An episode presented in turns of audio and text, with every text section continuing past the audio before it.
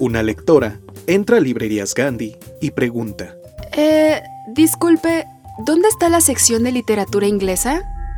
Pasando estos dos estantes, uno a la izquierda y después hasta el fondo. Gracias. Disculpe, ¿la sección de literatura inglesa? ¡Sígase derecho! ¡Por este pasillo! ¡Ah! ¡Nos disparan! ¡Cúbrete! ¡Ah!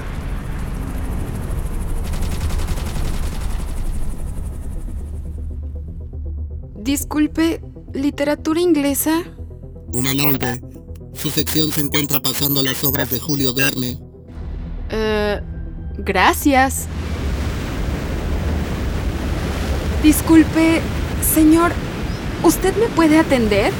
Llamadme Ismael, pero no me interrumpa. Estoy cazando a Moby Dick. Uf, al fin llegué. En este podcast te traemos muchos mundos literarios. Encuentra el tuyo. Esto es Desde el Librero, el podcast de Librerías Gandhi. Sigue leyendo, sigue escuchando. Queridos lectores, ¿cómo están? Yo soy Yara Vidal y me da muchísimo gusto ser su anfitriona de este programa donde les traemos a dos autores que se complementaron muy bien para trabajar una novela, que es algo muy difícil de hacer.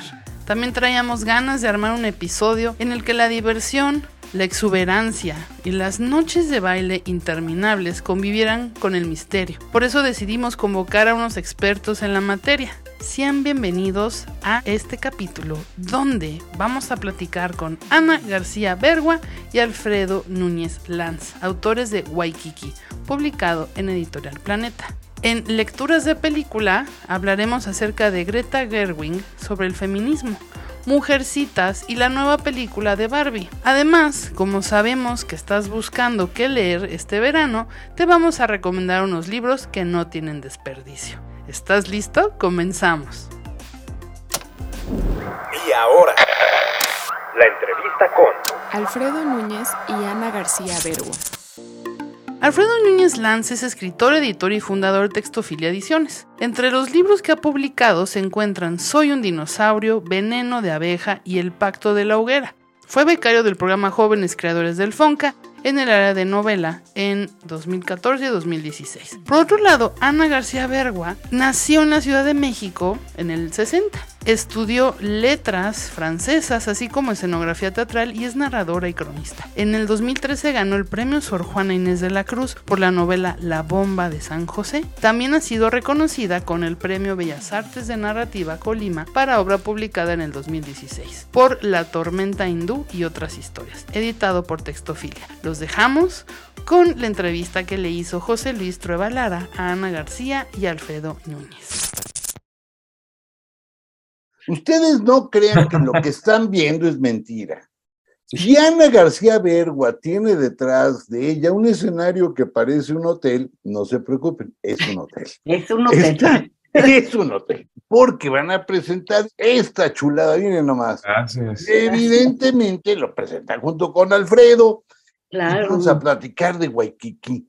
No les voy a contar de qué va, nada más les voy a decir tres cosas para que se queden picados. Son los años 50, es la época en que las rumberas venden caro su amor. Bueno, no, ya no, esto ya es tantito después de que lo vendían caro, pero bueno, el eco del vende caro tu amor sigue más o menos pendiente, aunque la Ninón no baja, bueno, yo estoy convencido que bajaba de la escalera con un vestido azul, no me vayas a preguntar porque es en blanco y negro. Es en blanco y negro. aquí en su perversión, pues digo, estarán de acuerdo conmigo que esas perversiones se tienen, pero se muere una bailarina, la Katmandú, y dos pobres personas que la vida les ha atropellado con una singular alegría. Digo, no, no, no, no, no. De verdad, o sea, quieren tener mala pata, tienen mala pata, no. Como los dos protagonistas de la novela, nadie, alguien que la vida los ha acaban metidos en el ajo, tienen que resolver el crimen. Dicho fácilmente. Cuéntenmelo, ¿de dónde sacaron semejante maravilla o semejante locura? No sé todavía cuál de las dos, pero o o ya sé, ¿de dónde sacaron esa maravillosa locura? Eso se oye mejor. ¿Dónde? Pues, ¿quién empieza? Pues ¡Tú Pues, ya! Por haberte asomado. La Por que asomarme. Pues, pues mira, todo empezó con que Alfredo estaba muy deprimido, porque acababa de terminar una novela y tenía depresión postparto. Y me dice, pues, ¿qué hacer? Y le digo, pues hay que escribir un thriller. Primero, bueno, le dije, lo mejor para eso, pues es escribir otro libro. Claro. Entonces me dice Alfredo, siempre he querido escribir un thriller. Y pues resultaba que yo también. Y nada, pues nos pusimos a investigar. Alfredo encontró sobre el asesinato de Sumo Ikei, la, la hermana de Margot Su, que ese sí fue un asesinato real. Y, y pues fue ahí cuando empezamos como a pensar el proyecto y pues así, así nos arrancamos. Ahora sí. Oye. En realidad, ahora que mencionabas, por cierto, Aventurera, fíjate que no es tanto el eco porque Aventurera es del 50 Sí. y de hecho es justo un año después lo, eh, el- lo que claro. E- esa Sí. es precisión, ¿eh? Esa, Esa fue precisión, José Luis. Sí. Fue realmente una súper precisión porque sí, es, es la época del, del llamado cine de rumberas, del cine noir, y eso era muy bonito. A mí me atrajo mucho cuando me di cuenta de que estaba este crimen, que además las autoridades le habían dado carpetazo de una manera, bueno, clásica. Sí, no, no, no, no, digamos, no, no, no, no, no, no extraña. No, exacto, exacto. Exacto. Eh, le habían dado carpetazo y bueno, era un crimen que realmente sacudió a la opinión pública en esa época. Y le dije a Ana, oye, pues tras mi depresión, si hacemos esto, ¿por qué no vamos a investigar? Y había en ese momento una exposición, ¿te acuerdas, Ana, que nos fuimos por ahí, por, sí. por ahí, por sí? No me, no me acuerdo si fue en San Ildefonso o fue en Bellas Artes, no me acuerdo bien. Ujú. Pero nos fuimos al centro. Ahí averiguamos que además existían de dos tipos de bailarinas, las rumberas, que bailaban ritmos afrocaribeños, Ajá. y por otro lado las exóticas, que de Sí. hecho bailaban ritmos orientales sabrosísimos, pero, eh, y eran combinaciones finalmente rítmicas, ¿no? ajá. Pero nos dimos cuenta que, bueno, Sumo Ikei era una exótica, o era considerada una exótica, tal cual. Porque además, pues, usaba unos, unos artilugios muy, muy extravagantes. Se ponía pagodas en la cabeza, se pintaba el cuerpo de plateado, eh, ¿no? tenía todo un coro de boys, como le decían a los bailarines Claro. que estaban ahí alrededor bailando. Eh, y había como mucha teatralidad en, en, su, en su espectáculo.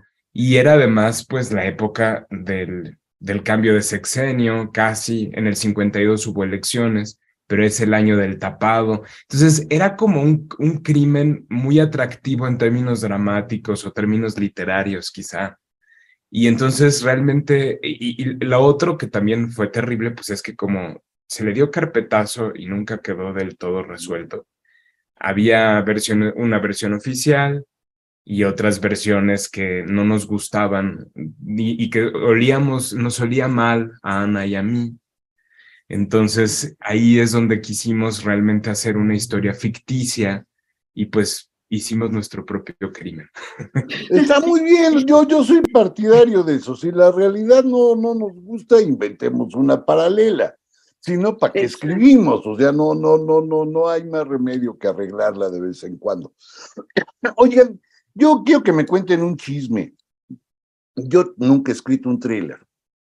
Pero sí cono, bueno, sí conocí, porque tuvo a bien morirse en un avionazo, a un hombre que lo intentó y le salió muy bien. Y salió con una idea parecida a la de Ana. Si tienes depresión postparto, haz un thriller. Es más, Ibargüengoitia dijo, está, va a estar fácil hacer un thriller, hombre, es cualquier babosada, dijo eh, Ibargüengoitia. Y se aventó dos muertas y dice que es más duro escribir un thriller que parir un chayote. De los que tienen espinas, por supuesto, no de los lisitos. O sea, no, no, no, de los feos. ¿Cómo les fue? Digo, perdón, pero, pero, Pues sí, bueno, somos muy de leer thrillers y, y yo soy apasionada de ver series de thrillers, no sé por qué me, me gusta mucho. Y, y, siempre estoy viendo a ver cómo, cómo en qué momento adivina uno al asesino y si te lo van a poner pasando por ahí al principio, esas cositas así que, y, y pues no sé, como que lo fuimos haciendo y de repente por momentos no sabíamos bien quién era el asesino, luego sí, ¿verdad? se, pierde uno.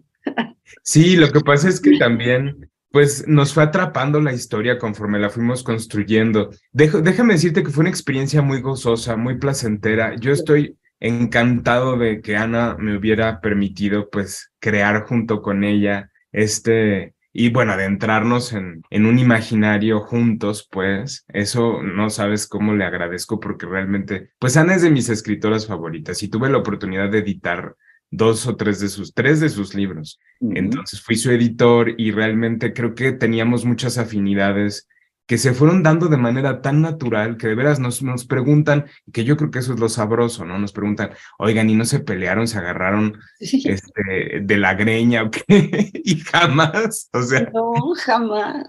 No, pelearse con gustaría... Ana es de un grado de dificultad atroz. no, no, no, no, eso yo no lo preguntaré jamás, o sea... requiere tal esfuerzo que... que uno se raja a mitad de camino. Sí, pero fue una experiencia bien placentera porque también como estábamos, bueno, primero hicimos la investigación, que eso nos llevó unos tres, cuatro años, que íbamos a la hemeroteca, ahí cuando podíamos, Ana estaba en un proyecto, yo estaba en otro, no acabábamos de terminar esos proyectos previos. Pero fue realmente en el 2020, en el año del encerrón, en el que pues este proyecto como que nos echó la mano a, a nosotros también de pues poder, ante todo ese clima de incertidumbre, todo ese miedo, toda esa, esa cosa horrible que vivimos, pues poder meternos en la máquina del tiempo, irnos a los 50, porque realmente sí fue algo muy bonito, o sea, en vez de, de, padecerlo ya el, año de escritura, bueno, duramos como año y medio de escritura, un poco más. Eh, ya para mediados del, del 2019 había un par de capítulos, pero el 2020 nos centramos mucho en el proyecto y fue cuando realmente pusimos manos a la obra. Y ahí fue que, que nos encantó pues esta, esta cosa de compartir eh, imaginaciones, sí, y, después, claro, vino también un periodo de corrección muy largo y de ajustes, pero fue muy, muy placentero. Yo al menos lo disfruté muchísimo. Yo también, ahora voy a confesar una cosa que no debo de confesar, espero que no les ofenda, pero se los digo de a veras como con todo, con el corazón en la mano. A mí lo que más me gustó de la novela, he de confesárselos, eran las voces. Ya, al final me valía un reverendo pito. ¿Quién había matado a la Katmandú? Es más, si se había muerto de parto, de fiebre puerperal, ya me venía más o menos guango. bueno, pero porque tú eres un lector muy exigente, José Luis. No, pero es que esos cuadernos que quema. Esta pobre mujer que se parece a Vitola, cito textualmente. Sí. La otra voz iban, perfectamente articuladas. Y aparte, lo maravilloso no es eso, sino que de a de veras parecen como del diccionario de Alonso, este, como la enciclopedia del lenguaje. La palabra pachuco empezó a usarse en la novela de Ana y Alfredo en tal fecha. Y Mm, me da repelús, digo, por acordarme de algunas, algunas palabras, perdón que no las recuerde todas, pero me dio hasta curiosidad de, hacer, iba a ser como con el gran Sertón Veredas, que iba yo apuntando todas las formas que le dice al diablo, pero no, no, no, no. Ay, ¿Cómo le hicieron para que suene así? Digo, perdón que diga que suene, pero es que suena. Ay, pues qué padre, José Luis, eso es un gran elogio, que una ah. novela suene. Suena, y suena 50, pero no suena 50 falso, no sé si me explico, no, no, no es como la novela indigenista que suena a Pedro Armendáriz en La Perla. Ay, sí. no, no, no. Horrible, pues, o sea, no, la madre. Los costeños se comen la mitad de las palabras y este habla como del altiplano, pero bueno, eh, no, no, no, pero, pero es, es brutal. ¿Cómo le hicieron para lograr eso? Eh? Pues vimos muchas películas mexicanas. Yo creo que de ahí.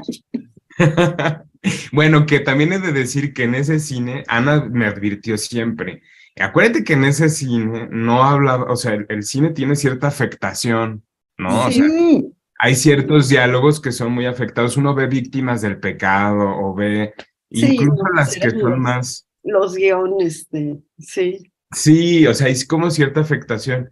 Yo creo que también fue que nos leímos a profundidad los periódicos de, de la época.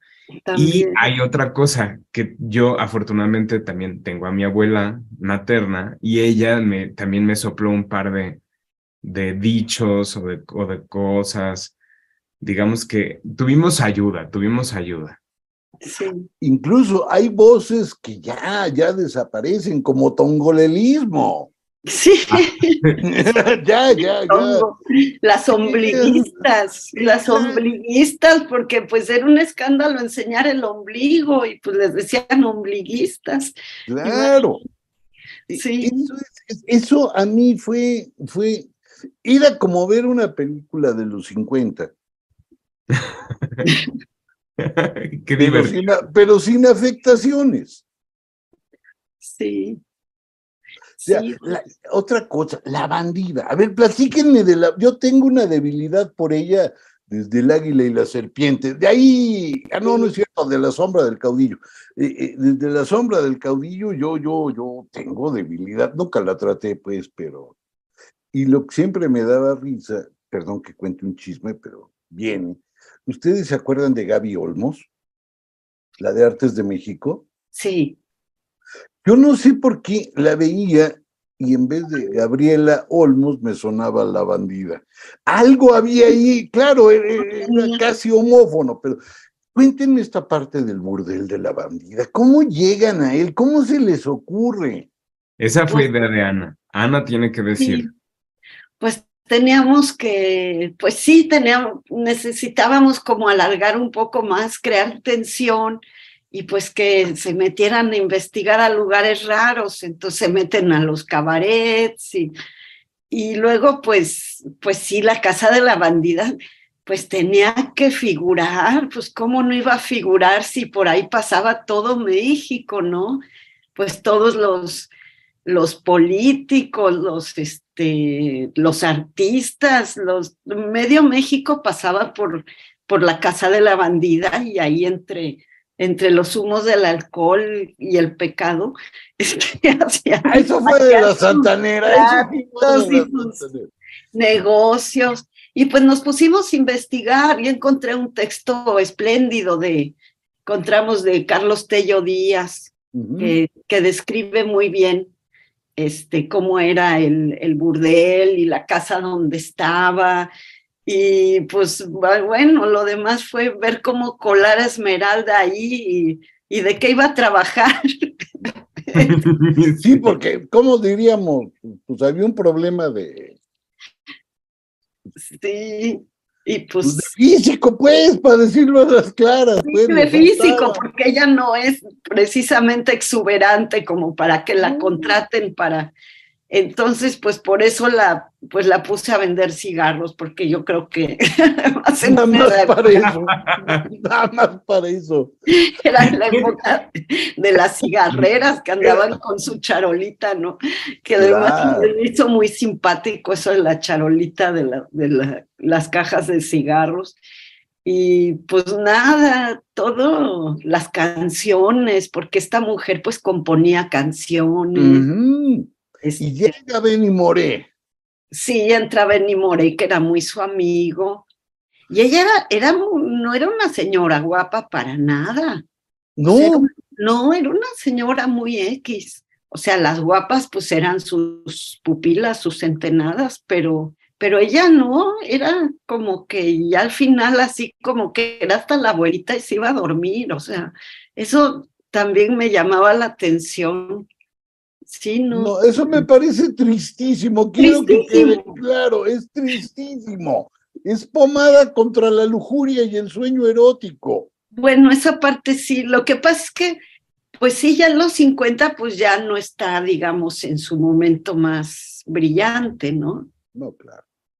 No, ya va de caída, porque además, pues, eh, y si estamos hablando de que ella participó activamente en la revolución, o sea, ya qué edad habrá tenido, porque también la cuestión es que ella, eh, no sé, bueno, eso sí, es, estaría interesantísimo averiguarlo, porque sí hay biógrafos que la han tomado como personaje, eh, porque creo que había varias actas de nacimiento o, o había especulación mucha especulación respecto a cuál fue el año de nacimiento de ella. De la bandida, sí.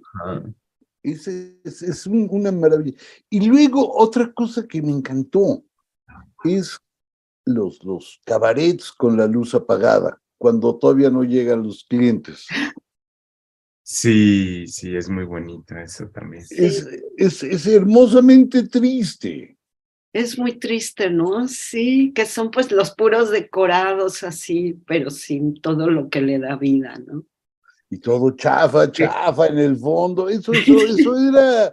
A mí me parecía sobrecogedor. Yo decía, no, no, no, por favor, prendan la luz ya, échense un lo que sea.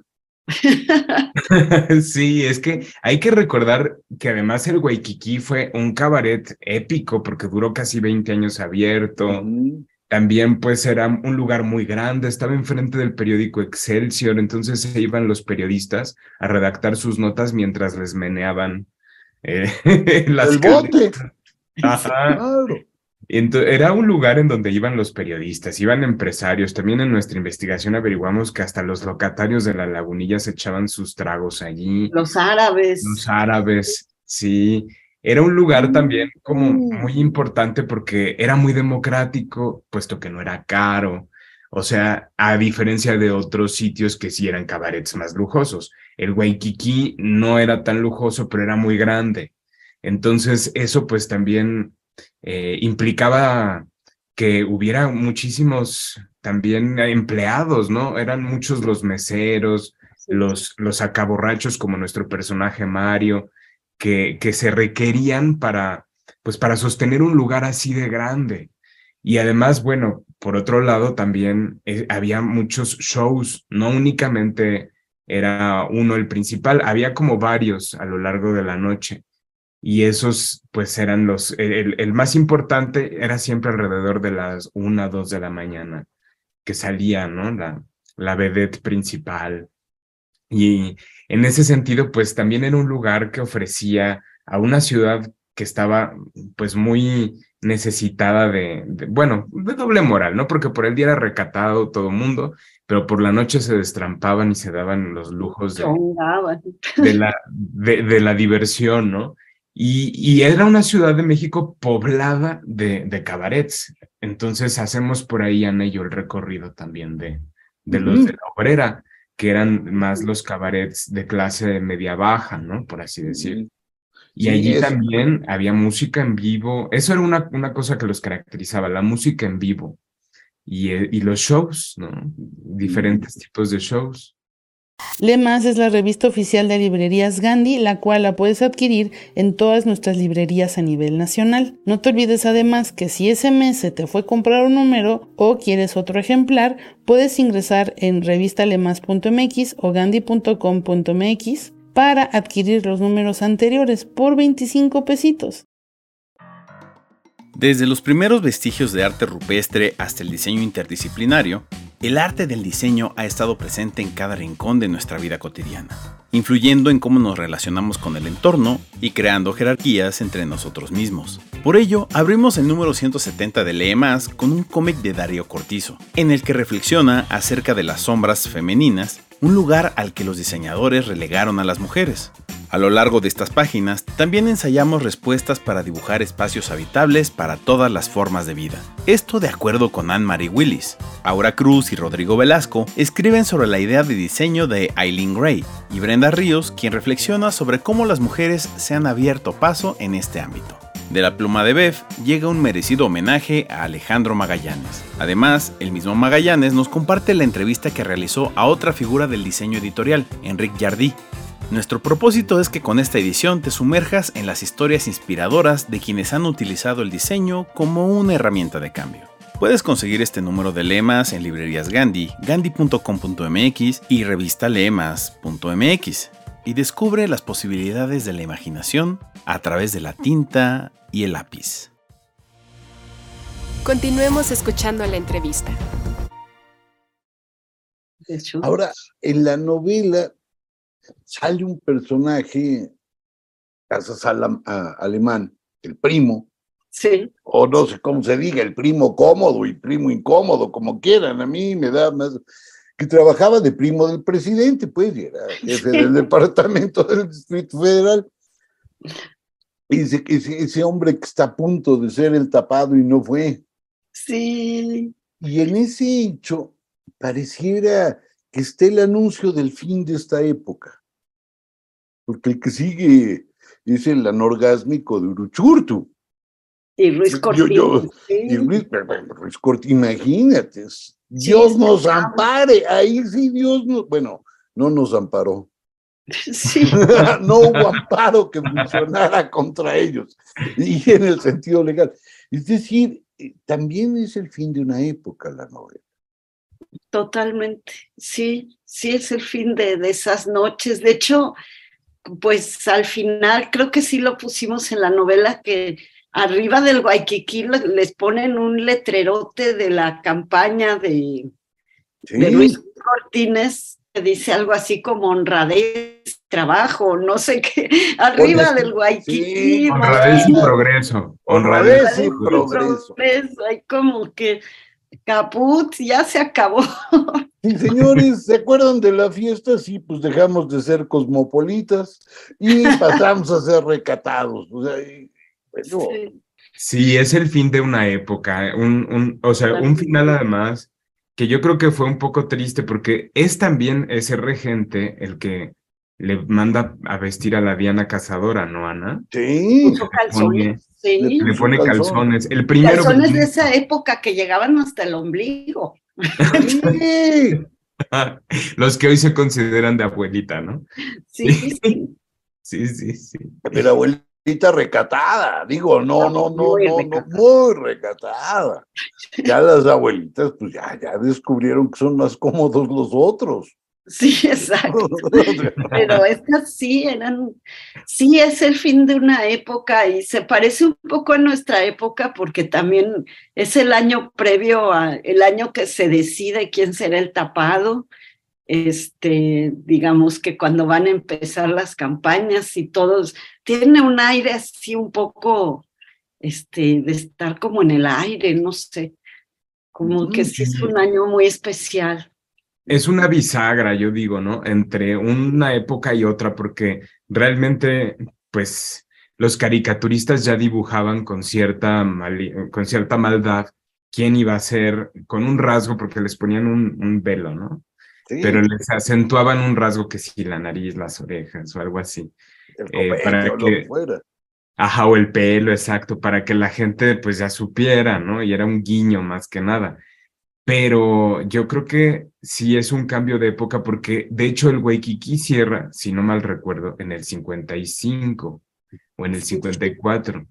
Entonces es ahora sí que la última etapa también de, de ese gran cabaret que reunía a tanta gente y a tanta gente de diferentes clases sociales, porque de veras también iban los diputados, iban los artistas, eh, o sea, pues ahí también se formó eh, el propio, el propio Pérez Prado tocó allí, Ujú. Doña la Negra, o sea, Sí. tanta gente que, que después, digamos que hizo, hizo historia, ¿no? Como que Esa es otra cosa linda de la novela, los cameos. Sí. Digo, no sé cómo se diga técnicamente, pero déjenme decirle así, pues, o sea, Que suena bien padre. suena bien padre, ¿verdad? Sí, padre. salen los artistas haciendo cosas. ¿verdad? Sí, María Victoria. Pedro Vargas da un autógrafo, si mal no Sí. recuerdo. sí. El Bueno, sale. María Victoria, María Victoria es un personaje. Ah, sí, esa es de. De- Sí, sí, sale María Victoria. Sí, aparecen pues alusiones a María Félix. Eh, también, es más, a, algunos otros artistas que eran muy famosos en la época, pero que su brillo se apagó pronto, como Emilia Guiu, ¿no? De esta actriz de, que fue era muy guapa, muy talentosa, de Angeli, protagonista de Angelitos Negros y de otras varias películas, ¿no? De esta época del cine de oro. También aparece por ahí la propia eh, pues creo que también, no, no, no aparece Vitola, pero sí Es mencionada solamente, pero para compararla. La pobre protagonista, perdón, que, que no es una es, no, es, no es precisamente una alabanza. No, claro. 30 kilos menos. Son 30 kilos menos. Sí. pero... digamos que dentro de las personalidades que pasaron por el Waikiki, también estaban los Panchos. Los Panchos tocaron allí. Tocó allí Amparo Montes, tocó allí, pues, Pedro Vargas, Agustín Lara. O sea, era realmente un lugar en el que muchos, muchos artistas. Medio México había actuado en el Waikiki. Sí, creo que hasta Pedro Infante había cantado también. Ándale, e, eso sí no lo lo de Lara sí, sí, sí. Sí, pero sí creo que hasta Pedro Infante. Sí, hay este, hay cameos como. Lupita Palomera, Lupita Palomera Amparo Ándale, Lupita Palomera. Otra cosa, a ver, para construir una época es re difícil porque no basta con poner un anuncio de la Canadá eh, en el condominio insurgentes y tampoco, vamos, en fin, qué sé yo. ¿Cómo logran eso? Porque sí, estás, además del lenguaje, que es prodigioso, que hablan todos, esto de, no es como una, ya eso ya no se usa, esa frase es preciosa. que, sale varias veces, es preciosa. Bueno, ¿Cómo hacen esta reconstrucción para que yo quede convencido al renglón 4 de que ya estoy en los 50? Pero no en los 50 con muchos, en los 50 con poquitos. ¿Cómo le hicieron? Tú vienes de novela histórica. Los dos. Los dos, Alfredo. Es cierto. el pacto de la hoguera es histórica. Yo soy escenógrafo de, de estudios, aparte de las letras y siempre he vivido muy obsesionada con hacer épocas. Y entonces este, pensábamos mucho en los espacios, en la ciudad, todo el capítulo en el que llega Mario a la ciudad y la ciudad pues está inundada y veíamos como esto de que la gente pues, pues los cruzaban pues cargando, ahora sí como tamemes. Sí. y en eso sí, y como que cada quien Alfredo se, pues le interesaba mucho toda esa parte de citadina, ¿no? Los tranvías, todo como, como que nos agarramos así los espacios a ver cómo, cómo los hacíamos para estar metidos ahí. Yo creo que ahí nos fuimos a vivir de plano. Yo creo que sí. Hay una escena hoy imposible. Digo, menos, seguramente debe haber un chiflado que hacer cosas parecidas, pero, pero técnicamente es hoy imposible. Cuando baja del tranvía y se da cuenta que vienen unos de mosca. Sí. Sí, sí, claro. Los que iban de mosca, bueno, para quienes, quienes nos están escuchando por ahí, eh, los que iban de mosca, se decía ir de mosca a los que se, con tal de no pagar lo que costaba pues el pasaje, eh, se ponían en el estribo o en, el, en la defensa o donde pudieran y se, agarraban, ahora sí que de, de, formas imposibles como moscas, precisamente de la parte de atrás, ahí van así como pegados, unos agarrados de otros, otros así, y eso con tal de ahorrarse lo que costaba pues el boletito, ¿no? Del tranvía. Entonces, y también pues la edad, porque yo vivía en una avenida que pasaba el tranvía, ya estaban los que iban de voz. Entonces, ¡Claro! las cositas, pues uno se acuerda. Mira, yo, yo, yo, yo te confieso una, yo, bueno, te voy a decir, yo vivo aquí cerca, pero digo, vivir aquí cerca, ¿no? Yo vivo relativamente cerca de la, de donde está la, la, la base, de, estaba la base de los tranvías, por cierto, ya no hay tranvías. Entonces, ahí en la base. Bueno, pero está el museo, ¿no? Hay un está el museo, de, sí.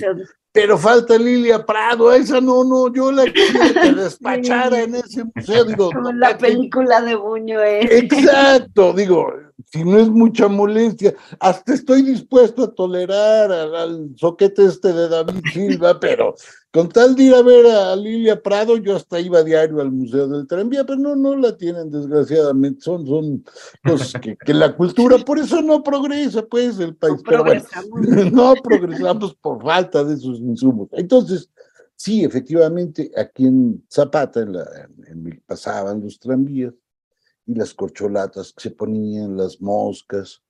Y de niño yo vivía en la Roma como a tres cuadras del burdel. Ah, Ah, del burdel de la bandida. Sí, sí, sí, sí, sí, sí, sí, sí. Mi mayor espacio de aprendizaje fue el camellón de Avenida Durango. De no haber sido por el camellón de Avenida Durango, yo seguramente hubiera sido obispo. bueno, el físico lo doy, pues, dirían, pero, pero o, sea, el- el- el- o sea, por culpa de la bandida, que nunca vi nada, he de confesar, o sea, yo, sentaba ahí esperando, no, no, no, y no Mira, se veía. nada, nada. Es, es, es, en ese sentido, también muchas gracias, aunque bueno, no, no, no. Esto es más viejo que yo. Esto es más Sí. bastante. Sí, sí, sí, sí, sí, sí, pero. Mucho pero- más. Mucho, no, no, no, Sí. mucho más. Pero, pero estos ecos que todavía estaban presentes hasta principios de los 60, Claro. estas historias que corrían allá en la Roma, no podías vivir sin ellas, ¿no? Era, Claro. era, Pues era, parte de la cultura, yo creo también, ¿no? Una Claro. cultura un poco soterrada, pero parte de la, del- de la, también de, de cómo se vivía en esos años, pienso. O sea, es decir, eran secretos a voces, pero finalmente se sabía, ¿no? todo, Todo Sí, se sabía, sí. sí. todo, todo, todo, todo lo tenías claro. Es más, eh, voy a contar una intimidad familiar. Cuando mi abuelo desaparecía, sabíamos a qué casa ir.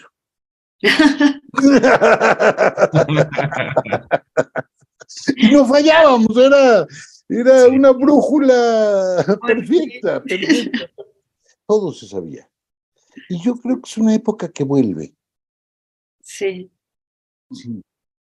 Es, es, aparte es lo más pop que hay. Totalmente. Es de, de veras la cultura popular. Pues, oigan, yo les quiero dar las gracias. Yo les quiero dar las gracias por muchas razones, por muchas, muchas, muchas. Y, y- y va mi lista de, de agradecimientos, así como si fuera del Oscar. Ah, El, el Oscar al lector me tocó a mí. Y de entrada les doy las gracias por Waikiki. no, Les doy las gracias por tardes maravillosas, por tardes que valen la pena de ser vividas. por tardes que además de lo que lees están lo que viste y se te había olvidado. mm, Hoy Mm. me voy a echar, bueno, no, mañana, me voy a echar una tanda de rumberas, eso prometo. No importa que no sean exóticas y nada más nos hayamos quedado con los chocolates. Les doy las gracias por eso, por haberme regalado tardes de, de maravilla. Ay, gracias No tiene precio, no tiene precio. Y aquel que no lea Waikiki se va a ir al infierno. Pero un infierno horrendo, donde no hay ni rumberas ni exóticas. Aburridísimo. Sí, sí, sí, sí, sí, sí, sí, donde tocan música fea, donde nadie baila. Donde no hay, no hay mambo. No hay No hay mambo mambo. ni casa de la bandida. O sea, si no lo leen, todo eso les va a caer y se van a volver anorgásmicos. Esa es la maldición a quien no lea Waikiki. De verdad. Gracias. No, al contrario. gracias. Pues Por favor, no se lo muchas gracias, José Luis. No, No, muchas gracias. gracias a ustedes. Es, es, son la neta. Ah, gracias. Qué maravilla que lo hayas disfrutado tanto. Sí, qué maravilla. Sí, yo se lo platicaba a la Pati en la noche. Lamentablemente por mi culpa perdieron una lectora. claro, porque se lo iba platicando a cada rato y le leía cachos, no creo que lo, vaya a leer. Se lo, spoileé completito, entonces creo que les, les, eché a perder una lectora, pero ni modo. ¿Quién le manda a la pata estar a mi lado mientras yo leía y le leía? no, pero seguramente le entusiasmará. Seguro. Se lo prestas. Ay, pues no. Voy a pues intentarlo. Porque no, todavía no sé si los devuelve. Ya tenemos 40 años de casados, pero capaz que no lo devuelve. Y eso sí me parecería durísimo. pues, El crimen del libro. Muchas gracias, José Luis. Qué emoción que te de, verdad. de verdad. Al revés, al revés, Ana. Besos, besos inmensos. Gracias, gracias, abrazos, apapachos. Cuídense. Apapachos, José Luis. Un abrazo. Hasta luego, pórtense bien y vayan ahorita a comprarla de volada. De las páginas del libro, directo a tu pantalla, te presentamos los clásicos de la literatura que han sido adaptados al séptimo arte. Quédate en Lecturas de película. Nos vestimos de rosa para hablar de la directora Greta Gerwig y su impacto en las historias que cuenta desde una perspectiva feminista, en este capítulo de Lecturas, de, película. El día de hoy nos reunimos a hablar de una mujercita del cine, la directora de la nueva película de Barbie. Greta Gerwig una mujer que ha llevado el feminismo a la gran pantalla en múltiples ocasiones, con personajes que luchan por su individualidad desde la conciencia de sus situaciones.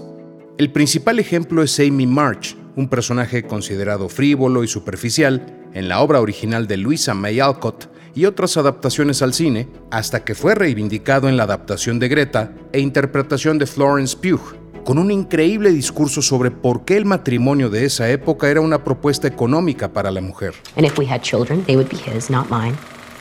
They would be his property. So don't sit there and tell me that marriage isn't an economic proposition because it is. No cabe duda de que esta adaptación de la obra de Alcott rescata parte del pensamiento real de la autora, que fue censurado en su momento porque es tiempo de voltear a ver desde nuevas perspectivas, como la de la propia Louisa May Alcott, quien cumplió el sueño de su heroína Joe March de permanecer soltera el resto de su vida. Agradecemos a Greta de poder darle esa misma oportunidad a Joe, mostrándonos todos esos momentos que fueron agregados por la autora para cumplir con los requisitos de la época y poder escoger un final alternativo. Su extraordinario trabajo en Mujercitas del 2019 no solo le consiguió la nominación por el Oscar de Mejor Guión Adaptado, sino también otras cinco nominaciones más. En su debut como directora y guionista en el 2017 con su película Lady Bird, consiguió un Globo de Oro a la mejor película comedia o musical y cinco nominaciones al Oscar. The only person who should speak for Lady Bird is Greta Gerwig. Thank you so much. Thank you to the HFPA, to. En esta película, Greta cuenta parte de su vida personal a través de historias que no le sucedieron, pero que asegura tienen un núcleo profundo en los aprendizajes de su adolescencia. Greta Gerwig nos demostró desde el inicio que es una directora que busca la conexión del elenco con la historia que quiere contar, ayudando a llevar guiños de la vida personal de todos los involucrados en sus películas a la pantalla para mostrar historias, momentos y sentimientos reales. Ha dado personalidad, voz y fuerza a diversos personajes femeninos del cine contemporáneo, no solo como directora, también como actriz, dándole voz a una bailarina que busca encontrarse durante la crisis de los 20 en francés Ja um,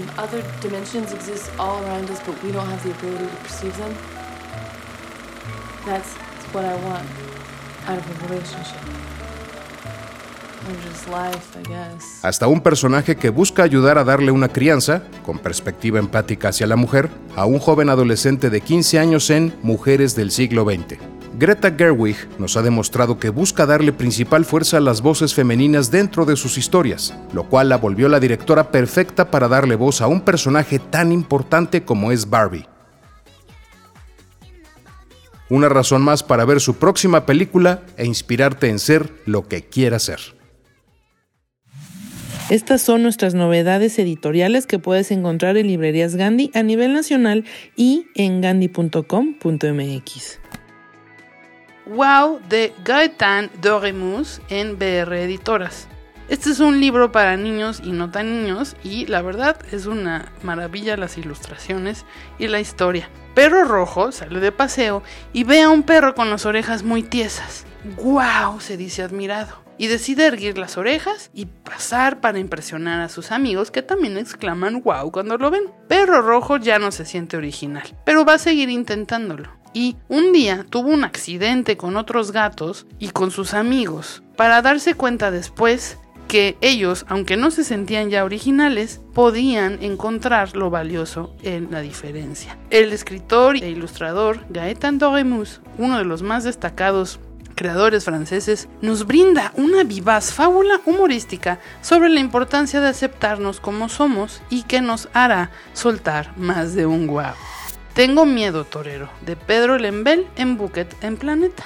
Una historia de amor en el Santiago del 86, el año del atentado a Pinochet. Un muchacho del Frente Patriótico, Manuel Rodríguez, que va a participar en la acción, vive una relación sentimental homosexual con la persona que lo apoya sin saber en sus planes políticos. Estos fracasan y todo se frustra. El escenario es exactamente el del año en que pudo ser decisivo pero no lo fue las protestas, las llantas humeando en la calle, las baladas de la época y Pinochet lidiando la intimidad con sus fantasmas y sus pesadillas. Y con una Lucía encaprichada con los últimos modelos de Nina Ricci y la loca del frente, protagonista y testigo, personaje entrañable, puente entre los sueños y la desdicha. Pero Pedro Lembel desafía todo intento catalogador de esta novela, porque es irónico, sarcástico, cursi, retorcido y tierno y divertido a la vez. Es una historia muy intensa que les recomendamos.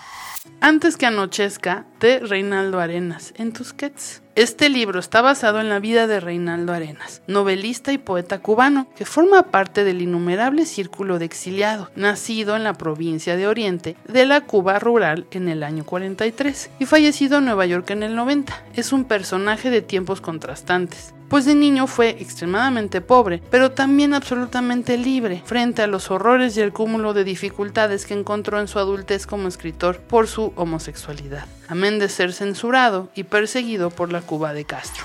Una madre de Alejandra Parejo en ADN novela. Bruna recibe una llamada del hospital en relación con su madre, aquejada de trastorno bipolar.